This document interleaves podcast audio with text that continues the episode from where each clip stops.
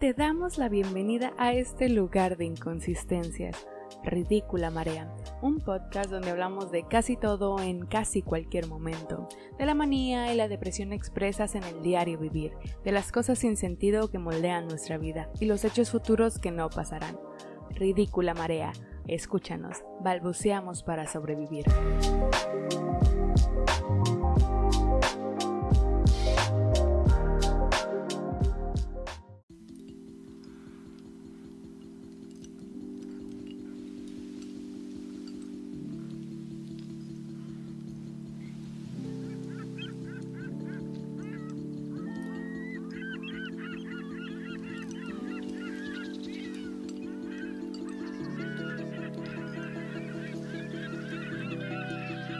Ay, qué gusto de volverte a ver, saludarte y saber que estás bien.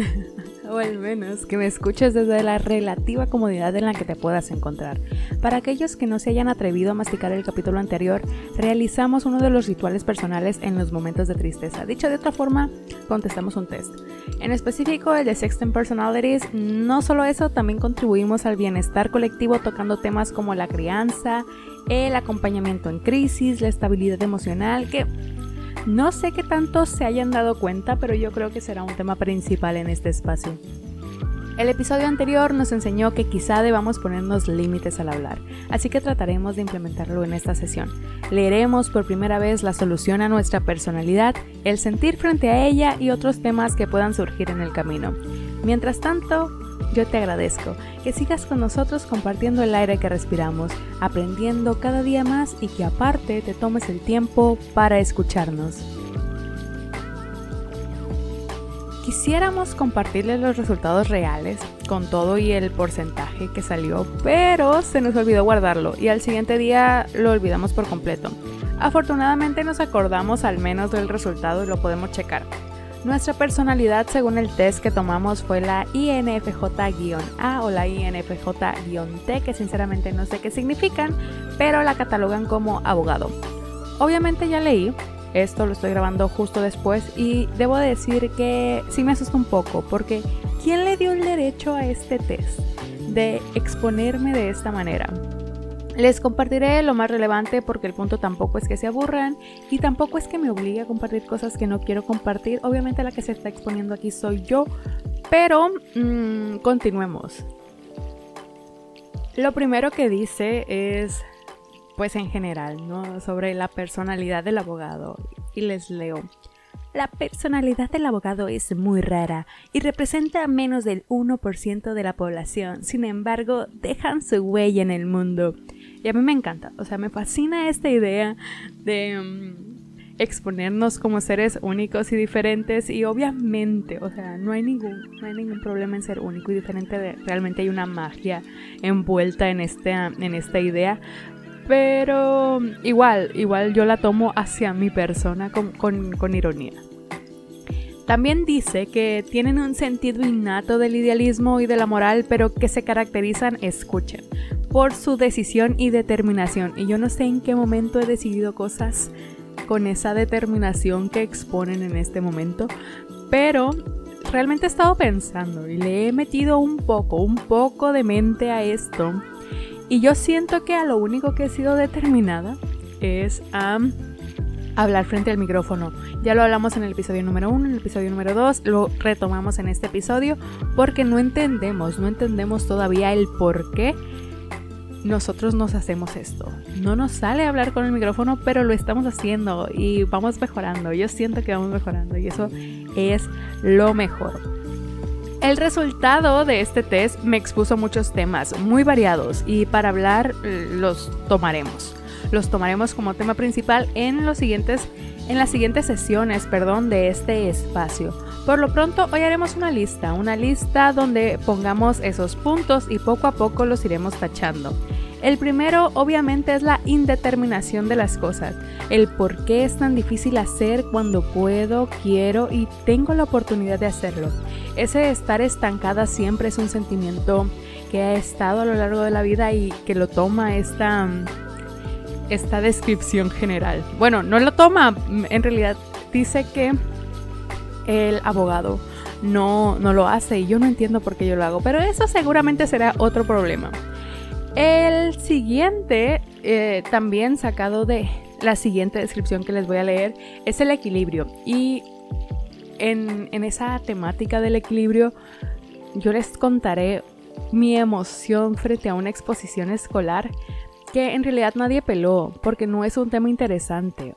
O sea, sí lo es para mí, pero no para todos. Y yo no, yo no entendía, sigo sin entender porque obviamente sigue siendo un concepto que me gusta mucho, pero yo les estoy hablando como siempre alrededor del concepto y no sobre lo que es.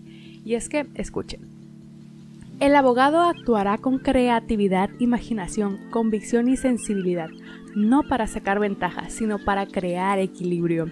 Y quien me conoce, quien ha tenido una plática que no tenga que ver sobre el clima o sobre cómo estamos, sabrá yo siempre saco el equilibrio. Es un tema, es un concepto que ha sido muy importante para mí en los últimos 9, 8 años y tengo suficientes cosas que decir sobre esta idea de un equilibrio universal.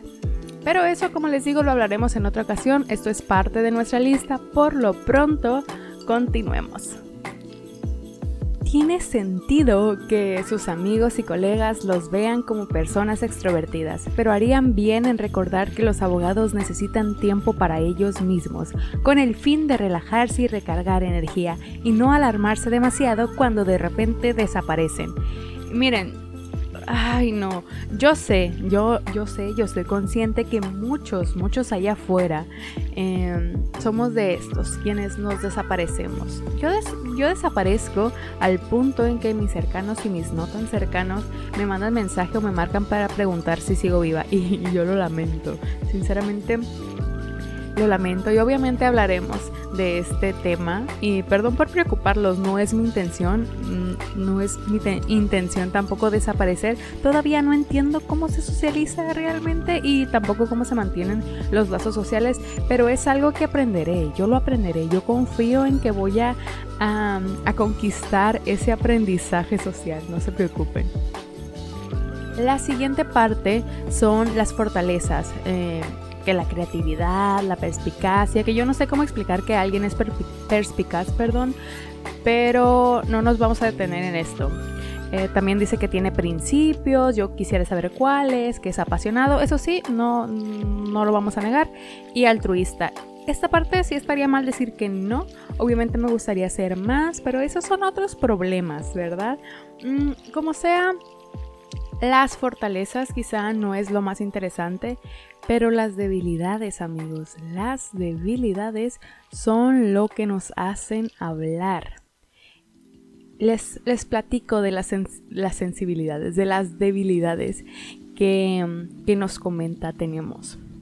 Es sensible a la crítica, terco y encerrado en sí, perfeccionista, le huye al ordinario y es rey y reina del burnout esto, amigas, amigos, compañeros de la vida, es un hermoso, es un hermoso cóctel. Es un hermoso pie de vulnerabilidades que a mí me encanta, me fascina y obviamente me va a dar mucho de qué hablar y compartirles a ustedes cosas que no les interesan. Por una parte, obviamente nos molesta sentir que estamos viviendo una vida común y con eso creamos porque somos creativos y encontramos las formas de hacer realidad ese sueño, esa, ese ideal, porque somos determinados aparentemente. Pero como somos perfeccionistas a su más alto exponente y que nuestro perfeccionismo y sentido de la realidad nos dice que para crear algo y que esto, perdón, salga bien, eh, es importante eh, tener crítica y exponer ese trabajo a la crítica. Y lo hacemos, lo exponemos, le preguntamos a la gente que, sí que le parece, que sí cuál es el problema. Y sinceramente el problema, al menos en mi caso, no es la crítica, sino que, o sea, no, no tengo un problema con que me digan, ¿saben qué? Esto está mal. Esto es mentira, obviamente sí tengo ese, ese, ese sentimiento de que, ay, ¿por qué me está diciendo que está mal si es perfecto? Y al mismo tiempo, siento que si está bien, entonces no lo están viendo y entonces no, no le están poniendo atención. Y como no le están poniendo atención, en realidad no es interesante. Y si no es interesante, entonces algo estoy haciendo mal. Y todo eso, pues da vueltas en mi cabeza. Entonces, ¿cómo lo mejoro? ¿Qué hago? Me, me quedo estancada si no me dices cómo puedo mejorar esto, cómo puedo hacerlo más atractivo. Si me dices que está bien, algo está mal. Y como ven, esto nos lleva rápido al burnout. O sea, tanto pensar no es bueno, no lo deberían de hacer, yo tampoco lo debería decir. Yo no sé qué hacer.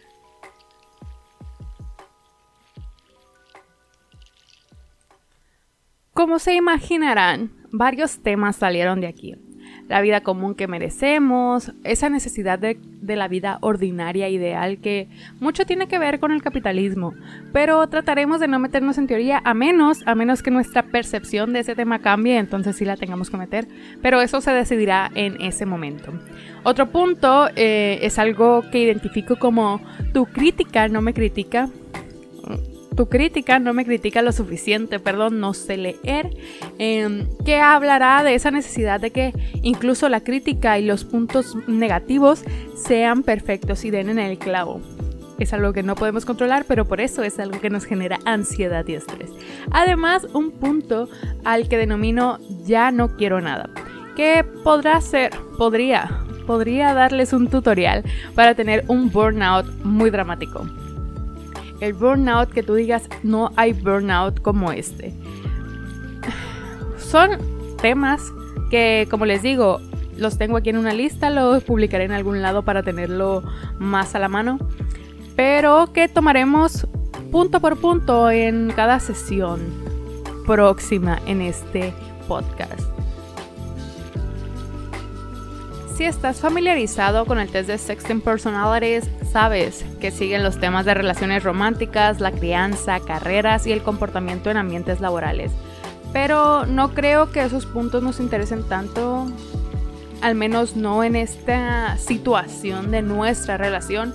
Lo que sí es que, como les digo, tenemos esa lista, la cual trataremos poco a poco de compartir con ustedes y hablaremos de esas cosas que añaden estrés y ansiedad a nuestros días.